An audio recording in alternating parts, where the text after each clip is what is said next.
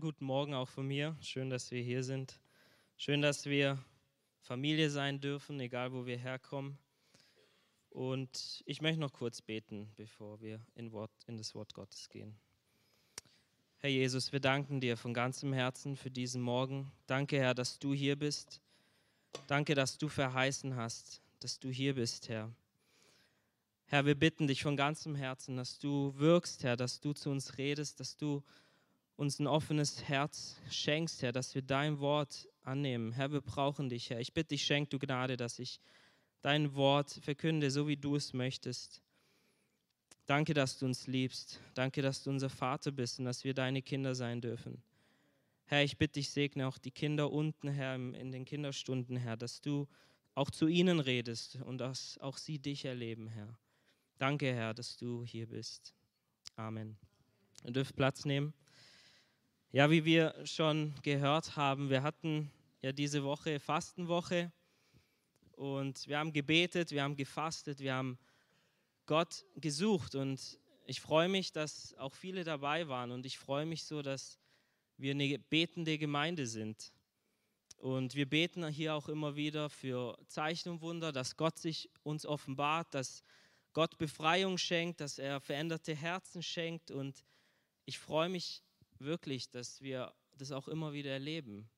Dass wir keine tote Gemeinde sind, sondern dass wir das hier auch immer wieder erleben. Und ich kann euch wirklich sagen, im letzten Jahr oder in den letzten Jahren, ich habe immer wieder von, von verschiedenen Leuten von hier gehört, dass sie Heilung erlebt haben, dass sie Befreiung erlebt haben, dass sich Situationen verändert haben, dass ähm, Herzen sich verändert haben. Und wenn ihr so rumredet, ich habe, oder ja, wenn ihr redet miteinander, dann hören wir das immer wieder und vieles habe ich bestimmt nicht mal mitbekommen. Und ja, dafür beten wir auch weiter für dieses Jahr 2020, dass Gott sich mehr und mehr offenbart und dass Gott auch hier Wunder tut. Amen.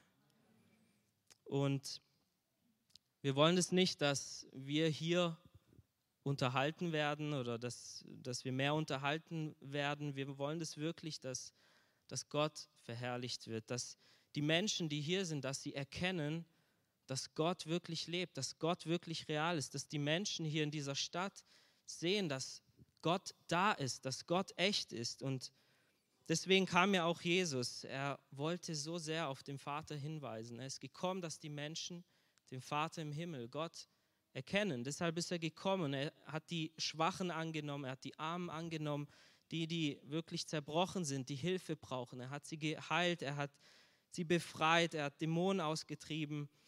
Und das Gleiche will er auch tun. Das Gleiche will er auch heute noch tun. Jesus ist zwar nicht mehr hier auf dieser Erde, aber wir als Gemeinde, wir sind hier. Und den Auftrag, den Jesus hatte, den hatte seinen Jüngern dann gegeben. Als er in den Himmel aufgefahren ist, hat er zu seinen Jüngern gesagt, geht hin, verkündigt ihr jetzt das Evangelium. Ich gehe zum Vater, jetzt sollt ihr das Evangelium verkünden. Und es heißt, dass die, die glauben, sie werden Dämonen austreiben, sie werden in Zungen reden, sie werden Kranke gesund machen. Und das ist auch unser Auftrag hier. Unser Auftrag als Gemeinde. Und wir wollen das auch mehr sehen. Wir wollen es mehr erleben hier, dass wirklich Menschen vom Tod ins Leben kommen, dass Menschen gerettet werden. Deshalb sind wir hier, deswegen sind wir Gemeinde dass Menschen geheilt werden und sie richtig Befreiung erleben. Und ich glaube, es gibt einen Punkt, der dafür sehr wichtig ist für uns als Gemeinde. Und ich glaube, dass wir das schon haben, aber wir es noch mehr brauchen. Und ich möchte heute über die Einheit reden, die Einheit in der Gemeinde. Gott hat mir dieses äh, Thema vor ein paar Wochen schon aufs Herz gelegt und ich habe gemerkt, das ist Jesus wirklich sehr wichtig. Und ich habe mich gefreut in dieser Fastenwoche. Wir haben die, die da waren, wir haben immer wieder darüber geredet, davon gehört, obwohl wir uns nicht abgesprochen haben. Und ich glaube, das ist, was der Heilige Geist uns auch heute Morgen wirklich sagen möchte, dass wir eins werden sollen als Gemeinde. Und wir sehen das auch in der Bibel, dass, dass es Jesus wirklich ein Herzensanliegen ist, dass die Gemeinde eins ist, dass wir als seine Jünger eins sind. Und wir wollen dazu äh, Johannes 17 aufschlagen. Johannes 17, dort finden wir ein Gebet. Und es ist nicht irgendein Gebet, hier betet Jesus. Und ich finde es sehr interessant, was, was Jesus betet. Und achtet mal darauf, wenn wir das so lesen ab Vers 9, was ihm so wichtig ist. Johannes 17 ab Vers 9. Er betet hier für seine Jünger. Ich bitte für sie, nicht für die Welt bitte ich, sondern für die, welche du mir gegeben hast, weil sie dein sind. Und alles, was mein ist, das ist dein. Und was dein ist, das ist mein. Und ich bin in ihnen verherrlicht. Und ich bin nicht mehr in der Welt, diese aber sind in der Welt. Und ich komme zu dir. Heiliger Vater, bewahre sie in deinem Namen, die du mir gegeben hast, damit sie eins seien, gleich wie wir. Als ich bei ihnen in der Welt war, bewahrte ich sie in deinem Namen, die du mir gegeben hast, habe ich behütet, und keiner von ihnen ist verloren gegangen, als nur der Sohn des Verderbens, damit die Schrift erfüllt würde. Nun aber komme ich zu dir und rede dies in der Welt, damit sie meine Freude völlig in sich haben. Ich habe ihnen dein Wort gegeben, und die Welt hasst sie, denn sie sind nicht von der Welt, gleich wie auch ich nicht von der Welt bin. Ich bitte nicht, dass du sie aus der Welt nimmst, sondern dass du sie bewahrst vor dem Bösen. Sie sind nicht von der Welt, gleich wie auch ich nicht von der Welt bin. Heilige sie in deiner Wahrheit, dein Wort ist Wahrheit. Gleich wie du mich in die Welt gesandt hast, so sende auch ich sie in die Welt. Und ich heilige mich selbst für sie, damit auch sie geheiligt seien in Wahrheit. Ich bitte aber nicht nur für diese allein, sondern auch für die, welche durch ihr Wort an mich glauben werden. Das heißt, Jesus betet hier auch für uns, auf dass sie alle eins seien, gleich wie du, Vater in mir und ich in dir, auf dass auch sie in uns eins seien, damit die Welt glaube, dass du mich gesandt hast. Und ich habe die Herrlichkeit, die du mir gegeben hast, ihnen gegeben, auf dass sie eins seien, gleich wie wir eins sind. Ich in ihnen und du in mir, damit sie zu vollendeter Einheit gelangen und damit die Welt erkenne, dass du mich gesandt hast und sie liebst, gleich wie du mich liebst. Vater, ich will, dass wo ich bin, auch die bei mir sein, die du mir gegeben hast, damit sie meine Herrlichkeit sehen, die du mir gegeben hast. Denn du hast mich geliebt vor Grundlegung der Welt. Gerechter Vater, die Welt erkennt dich nicht, ich aber erkenne dich, und diese erkennen, dass du mich gesandt hast. Und ich habe ihnen deinen Namen verkündet und werde ihn verkünden, damit die Liebe, mit der du mich liebst, in ihnen sei und ich in ihnen. Amen. Ein starkes Gebet von Jesus, kurz bevor er ähm, gefangen äh, genommen wurde. Und wir sehen hier, was sein Hauptanliegen war. Und es ist interessant, wenn wir jemandem beim Gebet zuhören, dann hören wir so sein Herz raus. Wir hören raus, was diese Person, was dieser Person wirklich wichtig ist. Wir hören raus, was ihm schwer ist, was ihn bedrückt vielleicht, was, ja, was einfach ihn beschäftigt. Und das hören wir hier ganz klar raus. Er betet für seine Jünger, er betet auch schon für uns. Er betet für Bewahrung vor dem Bösen, für Heiligung in seiner Wahrheit und dass seine Jünger eins seien. Und ihr habt bestimmt gemerkt, Jesus wiederholt es immer wieder. Er erwähnt viermal die Einheit, Vers 11, 21, 22 und 23, immer wieder, Herr, ich bitte, dass sie eins sind, dass sie eins seien. Es war ihm wichtig, es ist ihm wichtig und ein Herzensanliegen. Wir wollen uns jetzt die Frage stellen, warum ist die Einheit so wichtig? Warum ist die Einheit für uns als seine Jünger, für uns als Gemeinde so wichtig? In Vers 21 und 23 hat Jesus diese Frage beantwortet. Er sagt, damit die Welt glaubt, dass Gott Jesus gesandt hat. Mit anderen Worten, damit die Welt Jesus erkennt. Deshalb sollen wir eins sein. Damit die Welt erkennt, dass Gott real ist. Wenn wir eins sind und wir hier sind, dann ist Gott real. Dann ist Gott hier. Und die Menschen, die kommen, die merken, hier ist Gott. Hier ist ein lebendiger Gott. Es sind nicht nur religiöse Menschen, hier ist wirklich Gott, wenn wir eins sind. Jesus sagt in Matthäus 18, Vers 19 und 20, weiter sage ich euch, wenn zwei von euch auf Erden übereinkommen über irgendeine Sache, für die sie bitten wollen, so soll sie ihnen zuteil werden von meinem Vater im Himmel. Denn wo zwei oder drei in meinem Namen versammelt sind, da bin ich in ihrer Mitte. Jesus sagt, wenn zwei sich eins machen, dann erhört er Gebet. Ganz einfach, sagt er das. Und das ist auch ähm, ein Geheimnis für eine starke Ehe. Wenn Mann und Frau sich eins machen im Gebet, wenn sie eins sind, dann erleben sie Gott.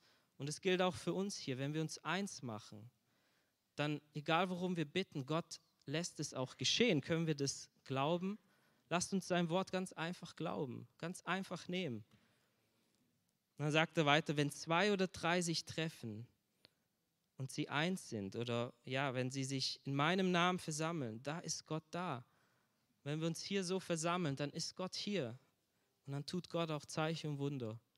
Das glaube ich von ganzem Herzen und wir sehen das auch im Neuen Testament. Wir sehen die erste Gemeinde.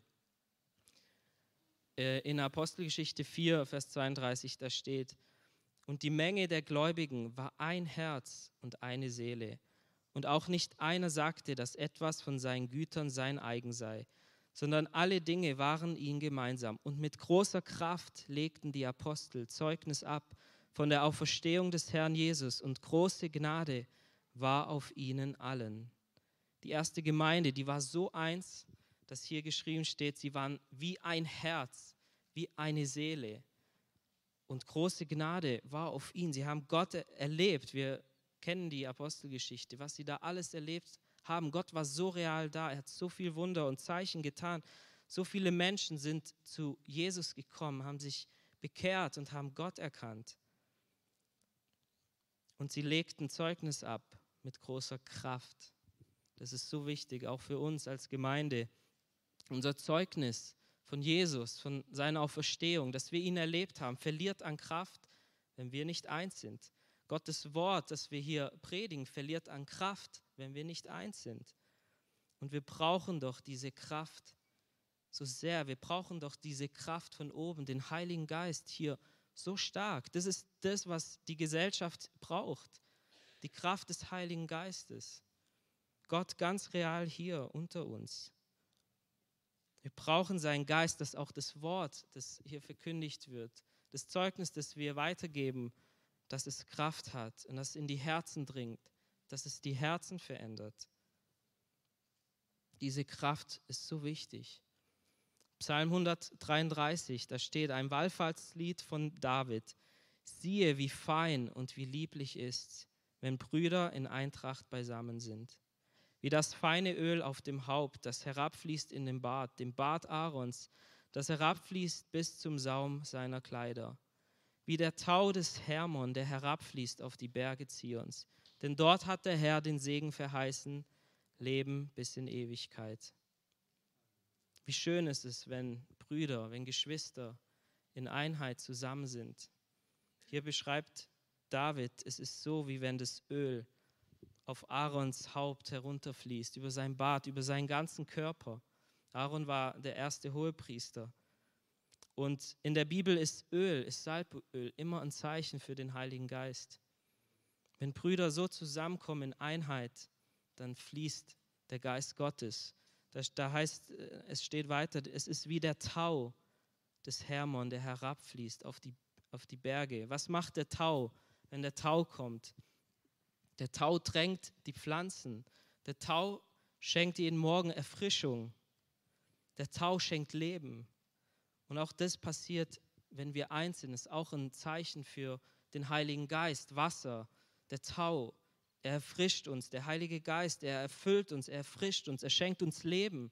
Er schenkt hier Leben in die Gemeinde. Er schenkt in uns, in unserem alltäglichen Leben, schenkt er echtes Leben. Er schenkt seinen Heiligen Geist.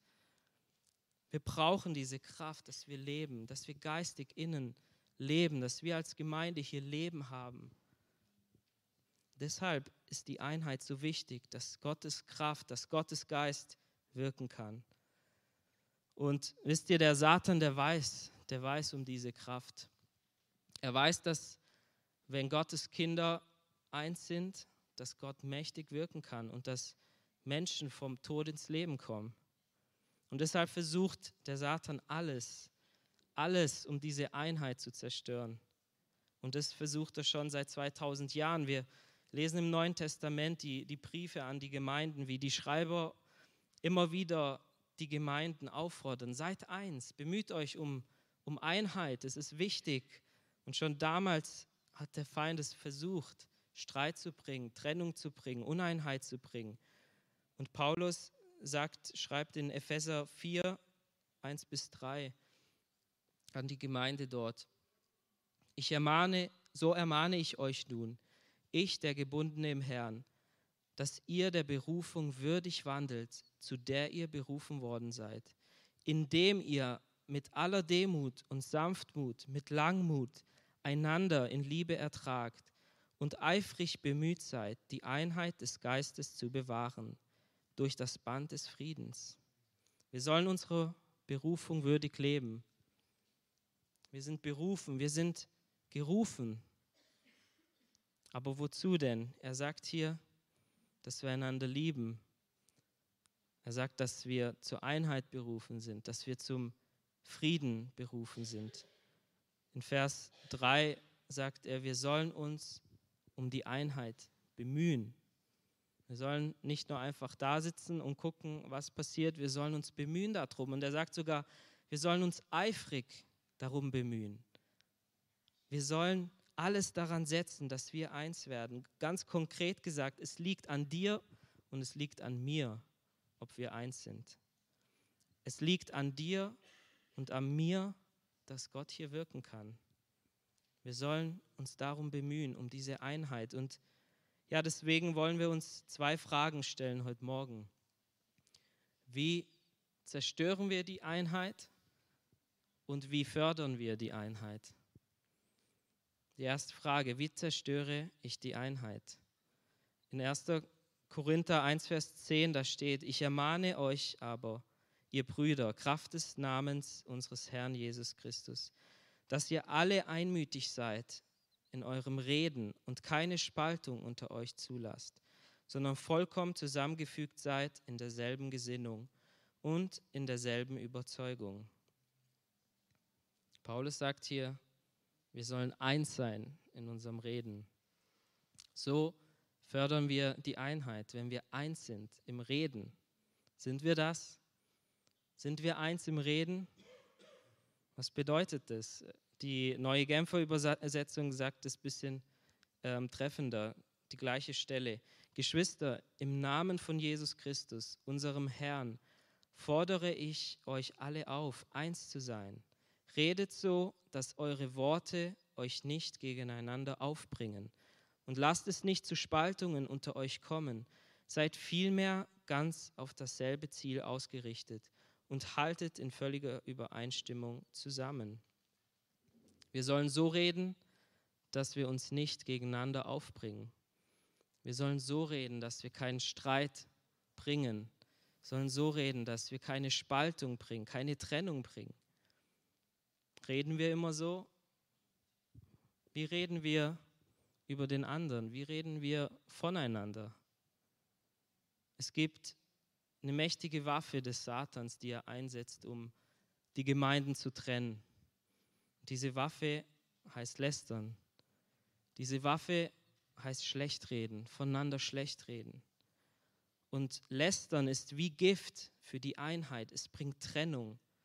Durch das Lästern wird die Einheit wirklich zerstört. Und es ist ein Problem in vielen Gemeinden.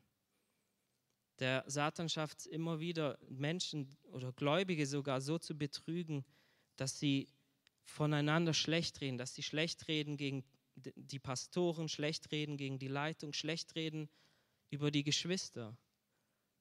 Und das ist ein großes Problem. Es bringt Trennung es bringt Uneinheit. Wir haben hier gelesen, was Paulus sagt. Redet nicht so, redet nicht so voneinander, denn es bringt Trennung. Und ich denke, das ist uns allen schon passiert. Und schlimm ist es nur, wenn wir nicht aufhören damit. Das ist schon eine ernste Sache. Aber was ist an, an Lästern so schlecht? Was ist das Problem, wenn wir lästern? Warum zerstört das Lästern so sehr die Einheit? Beim Lästern ist es so, dass wir uns über den Nächsten, über den wir lästern, dass wir uns über ihn erheben. Wir machen den anderen runter, damit wir uns besser fühlen und werden somit selbstgerecht. Wir werden stolz. Wir denken von uns, wir sind besser. Wir verurteilen die Person. Wir machen uns damit zum Richter. Und Jesus hat eigentlich was ganz anderes gesagt. Wir sollen einander höher achten. Wir sollen nicht richten. Wir sollen nicht verurteilen, denn Gott gehört das Gericht. Aber das Schlimmste beim, beim Lästern ist, dass wir diese Person dann verachten. Wir haben Verachtung im Herzen gegen diese Person. Und die Liebe, von der Jesus eigentlich gesprochen hat, die haben wir dann auch nicht mehr. Sie wird immer weniger. Und unsere Haltung gegenüber dieser Person, die, die verändert sich. Und das wird zu einem Problem, weil wie können wir dann mit dieser Person eins sein? Wie können wir mit der Person dann zusammen beten? Gott kann da nicht wirken. Deswegen ist das Lästern eine ernste Sache. Es ist wirklich wie Gift für die Gemeinde und wir äh, schaden dem Leib Christi damit. Wir versündigen uns sogar gegen den Leib Christi, wenn wir das tun. Und die Bibel ist da sehr klar. Die Bibel geht damit sehr ins Gericht. Wir wollen zwei Bibelstellen äh, uns anschauen, die mich echt schockiert haben. Aber Gottes Wort ist so klar zu diesem Thema, zu dem Thema Lästern. Wir wollen erst ähm, lesen Sprüche 6, ähm, ab Vers 16 bis 19. Sprüche 6, ab Vers 16. Da steht, diese sechs hasst der Herr und sieben sind seiner Seele ein Gräuel. Jetzt kommt eine Aufzählung. Also sechs Sachen, die der Herr hasst. Und das siebte ist ihm ein Gräuel. Und hier zählt der Schreiber auf erstens stolze Augen, zweitens eine falsche Zunge, drittens Hände, die unschuldiges Blut vergießen, Viertens, ein Herz, das böse Pläne schmiedet. Fünftens, Füße, die schnell zum Bösen laufen. Sechstens, ein falscher Zeuge, der Lügen ausspricht. Das waren die sechs Punkte, die der Herr hasst. Und jetzt kommt der siebte Punkt. Es ist noch viel schlimmer, sagt hier Gottes Wort. Und einer, siebtens, und einer, der Zwietracht sät zwischen Brüdern. Und Gott sagt hier, das verabscheue ich. Das ist ein Gräuel. Jemand, der Trennung bringt, der Scheidung bringt zwischen den Geschwistern, zwischen den Brüdern, zwischen den Schwestern. Und wir bringen Zwietracht durch Lästern. Wir bringen Zwietracht, wir bringen Spaltung in die Gemeinde hinein, wenn wir schlecht reden von unserem Bruder, wenn wir schlecht reden von unserer Schwester. Die nächste Stelle, Judas 1, 17 bis 19. Da steht, ihr aber, Geliebte, erinnert euch an die Worte, die im Voraus von den Aposteln unseres Herrn Jesus Christus gesprochen worden sind, als sie euch sagten, in der letzten Zeit werden Spötter auftreten, die nach ihren eigenen gottlosen Lüsten wandeln. Das sind die, welche Trennungen verursachen, natürliche Menschen, die den Geist nicht haben. Judas sagt hier, in den letzten Tagen wird es Menschen geben, die sind fleischlich, sie sind fleischlich gesinnt und sie bringen Trennung. Und er sagt, diese Leute haben Gottes Geist nicht. Wenn Gottes Geist in uns lebt, können wir nicht lästern, dann können wir nicht einander runtermachen. Und wenn es uns doch passiert, dürfen wir um Vergebung bitten und wir sollen das auch ändern. Deswegen lasst uns nicht schlecht reden. Es zerstört die Einheit hier in der Gemeinde. Es, wir können Gottes Auftrag so nicht ausführen. Okay, die nächste Frage. Wir haben jetzt gelesen, wie wir die Einheit zerstören. Jetzt wollen wir schauen, wie fördern wir denn die Einheit? Und dazu auch zwei Textstellen. 1. Petrus 3, 8 bis 11. Da steht, endlich aber seid alle gleichgesinnt, mitfühlend, voller brüderlicher Liebe, barmherzig, gütig. Vergeltet nicht Böses mit Bösem oder Schmähung mit Schmähung, sondern im Gegenteil segnet, weil ihr wisst, dass ihr dazu berufen seid, Segen zu erben. Denn wem das Leben lieb ist und wer gute Tage sehen will, der bewahre seine Zunge vor Bösem und seine Lippen, dass sie nicht Trug reden. Er wende sich ab vom Bösen und tue Gutes. Er suche den Frieden und jage ihm nach. Nächste Textstelle, Epheser 4, Abvers 29. Epheser 4, 29. Kein schlechtes Wort soll aus eurem Mund kommen, sondern was gut ist zur Erbauung, wo es nötig ist, damit es den Hörern Gnade bringe. Und betrübt nicht den Heiligen Geist Gottes, mit dem ihr versiegelt worden seid für den Tag der Erlösung.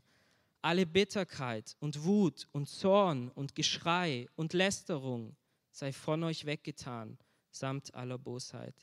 Seid aber gegeneinander freundlich und barmherzig und vergebt einander, gleich wie auch Gott euch vergeben hat in Christus.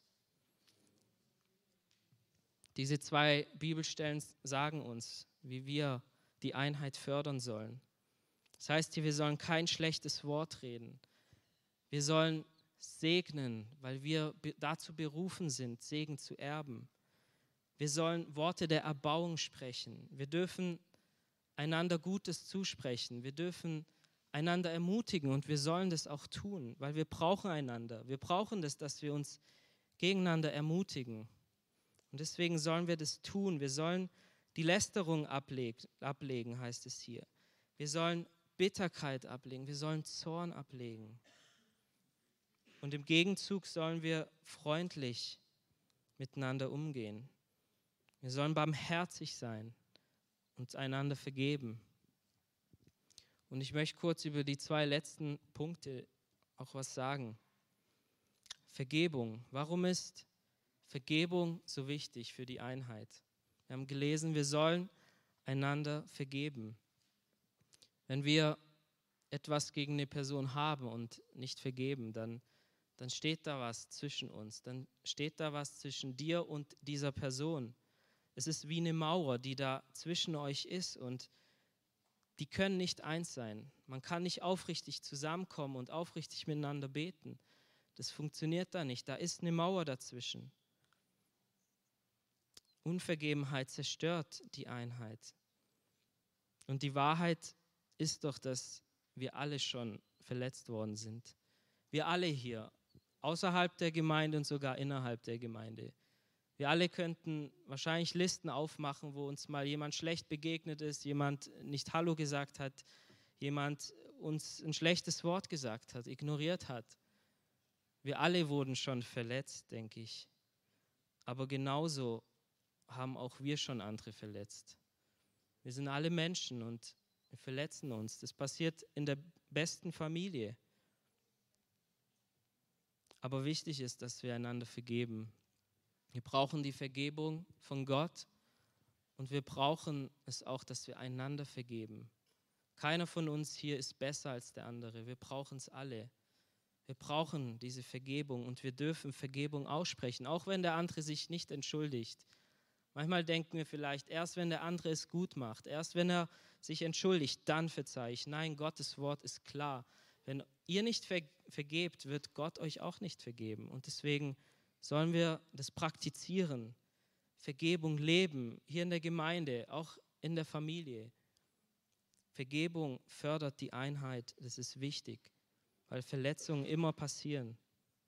Verletzungen werden immer passieren. Ja, und vielleicht bist du hier und du sagst, ja, aber das, was der eine mir angetan hat oder die andere mir angetan hat, das, das kann ich nicht verzeihen. Das werde ich nie vergeben. Und vielleicht stimmt es sogar, das ist so schwer in deinem Herzen und du kannst es nicht. Und ich glaube, dass Vergebung immer auch ein Wunder ist.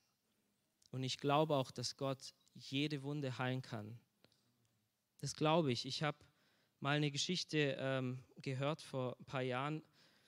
Ähm, da war hier in Trossing äh, Frauenfrühstück. Ich denke, einige Frauen waren da auch dort. Und ich war nicht dort, aber ich habe eine CD bekommen. Da war eine Frau, die hat erzählt, wie ähm, ihr Kind umgebracht wurde. Und ich denke, es gibt nichts Schlimmeres, was uns passieren kann. Ich denke, es gibt keine größere Wunde, als dass uns sowas passieren kann. Und diese Frau hat erzählt, wie Gott an ihrem Herzen gearbeitet hat und gesagt hat, du sollst diesem Mann vergeben. Und sie wollte es erst nicht hören. Sie wollte es nicht hören. Sie konnte nicht. Wie, wie kann man sowas vergeben?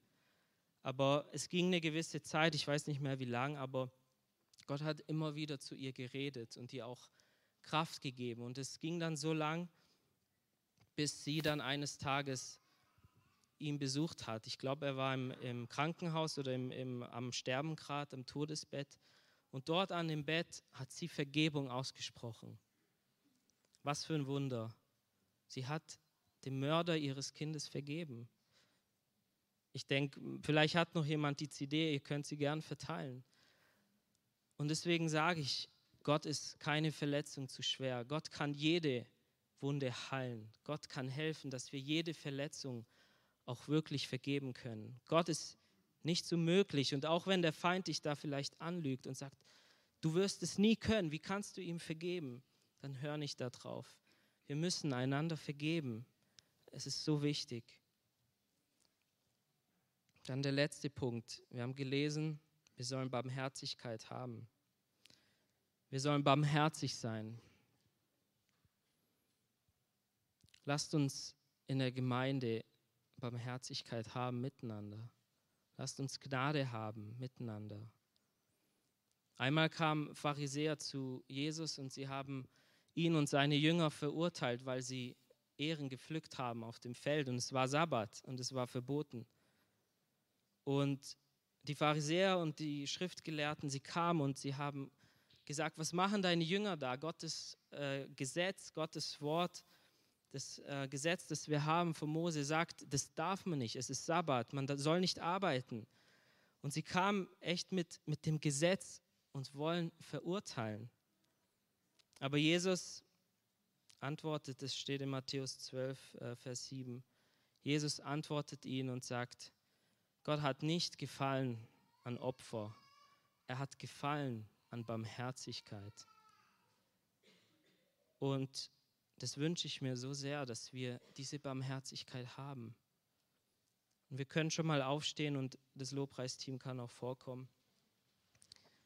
Es ist wichtig, dass wir Barmherzigkeit haben. Wir können beten, wir können stundenlang beten, wir können fasten, eine ganze Woche lang. Wir können Gott dienen, wir können anderen Menschen von Gott erzählen. Wir können Gutes tun, aber wenn wir keine Barmherzigkeit haben miteinander, dann ist es umsonst. Und Gott wünscht sich diese Barmherzigkeit von uns. Deswegen lasst uns einander annehmen. Lasst uns nicht mit, mit Gottes Wort einander verurteilen, sondern lasst uns echte Barmherzigkeit und echte Gnade und echte Liebe haben untereinander. Die Pharisäer, sie dachten, sie tun Gottes Willen. Sie dachten wirklich, Gott gefällt, was sie tun. Aber sie haben Gott nicht erkannt. Sie haben den Messias nicht erkannt. Er war vor ihren Augen. Gott war vor ihren Augen. Und weil sie verurteilt haben, haben sie Gott nicht erkannt. Auch wir erkennen Gott nicht, wenn wir einander schlecht reden, wenn wir lästern, wenn wir keine Barmherzigkeit haben. Deswegen lasst uns echte Liebe haben, aufrichtige Liebe untereinander. Jesus hat seinen Jüngern gesagt, ein neues Gebot gebe ich euch, dass ihr einander lieben sollt, so wie ich euch geliebt habe. Das wünscht sich Gott von uns. So fördern wir die Einheit. Deswegen lasst uns das tun. Lasst uns einander vergeben. Lasst uns aufhören, schlecht zu reden. Lasst uns aufhören zu urteilen, zu verurteilen. Lasst uns einander annehmen. Es ist so wichtig, dass wir eins sind als Gemeinde. Gott hat zu uns in den letzten Jahren immer wieder gesprochen, immer wieder durch den Geist gesprochen. Er hat gesagt, werdet eins, werdet eins, dass ich unter euch wirken kann. Es werden Menschen kommen, die, die die sich Gott hingeben, die sich bekehren. Es sind Menschen hier in dieser Stadt, die, die können nicht kommen, weil wir nicht eins genug sind. Wir sollen eins sein, sodass Gott hier wirken kann, dass Menschen kommen und gerettet werden. Lasst uns so eine Gemeinde sein. Ich glaube, dass Gott für das Jahr 2020 wirklich was vorhat, dass er wirklich hier wirken will, dass er Wunder tun will, dass er Zeichen tun will. Aber lasst uns eins sein, lasst uns echt ein Herz und eine Seele sein. Lasst uns Gott gehorsam sein. Gott will wirken unter uns. Und ich möchte jetzt beten, wenn du merkst, dass der Heilige Geist dich jetzt überführt, dann bitte um Vergebung. Ich selber musste auch vor ein paar Wochen Vergebung tun. Ich musste zu Gott kommen und sagen, Gott verzeih mir, wo ich verurteile. Lasst uns so aufrichtig sein, lasst uns so kommen. Wir brauchen Gottes Gnade. Wir brauchen seine Barmherzigkeit für uns. Wir brauchen seine Liebe für uns. Lasst uns auch das weitergeben. Herr Jesus, ich danke dir für dein Wort. Danke, Herr Jesus, dass du redest, Herr. Ich danke dir für diese Woche, für die Fastenwoche, Herr, dass du zu uns geredet hast, Herr. Dein Wunsch ist, Herr, dass wir eins werden. Dein Wunsch ist, dass wir wirklich eine Gemeinde sind, wo du wohnst, wo wir einander lieben, wo wir Barmherzigkeit haben. Dein Wunsch ist, dass Menschen kommen und gerettet werden, Herr, aber sie können nicht kommen, Herr, wenn wir Streit haben, wenn wir Bitterkeit haben, wenn wir lästern, Herr. Ich bitte dich, Herr, dass du unter uns wirkst, dass du uns vergibst, wo wir geurteilt haben, wo wir verurteilt haben. Bitte schenk Gnade, dass wir damit aufhören, Herr. Bitte schenk Gnade, Herr, dass wir dich so richtig erkennen, Herr. Herr, du hast uns nicht berufen, Herr, dass wir miteinander streiten. Du hast uns nicht dazu berufen, dass wir uns als Geschwister einander verurteilen und lästern. Herr, du hast uns berufen, Herr, dass die Menschen dich finden, Herr, dass wir Licht sind, Herr, dass wir deine Liebe weitergeben. Herr, ich bitte dich, tu du was Neues hier. Tu du Zeichen und Wunder dieses Jahr, Herr. Du hast gesprochen, Herr. Du willst mehr tun, Herr. Du möchtest die Menschen retten hier unter uns. Lass es uns glauben. Oh Heiliger Geist, ich bitte dich. Ich bitte dich, dass du jetzt in den Herzen wirkst, Herr. Dass wir nicht so weitermachen wie bisher. Dass wir verändert werden von dir, Herr. Wir brauchen dich so sehr. Wir brauchen deine Gnade, Herr. Wir brauchen deine Kraft. Wir brauchen deinen Heiligen Geist, Herr. Du tust heute noch Wunder, Herr, und du kommst bald, Herr. Du kommst bald, Herr, und die Menschen gehen verloren ohne dich, Herr. Ich bitte dich, dass du diese Stadt rettest, Herr. Du hast gesagt, Herr, dass Menschen kommen werden, jung und alt, Herr. Dass sie dich finden, Herr. Mach es möglich, Herr. Mach es möglich in uns. Ich bitte dich, wenn Menschen da sind, die Unvergebenheit haben, Herr. Ich bitte dich, dass du jetzt in, den, in die Herzen hineinwirkst, dass du jetzt sprichst, Herr. Dass du das Wunder der Vergebung schenkst, Herr. Ich bitte dich da, wo Lieblosigkeit ist, Herr, in den Familien, Herr, in der Gemeinde hier dass neu wieder Leben hineinkommt, dass neu wieder Liebe hineinkommt. Herr, dass du unsere Herzen reinigst, dass wir einander lieben, Herr, aufrichtig lieben, echt lieben, Herr Jesus. Das wünschst du dir von uns, Herr. Und ich danke dir so sehr. Wir danken dir, Herr. Amen.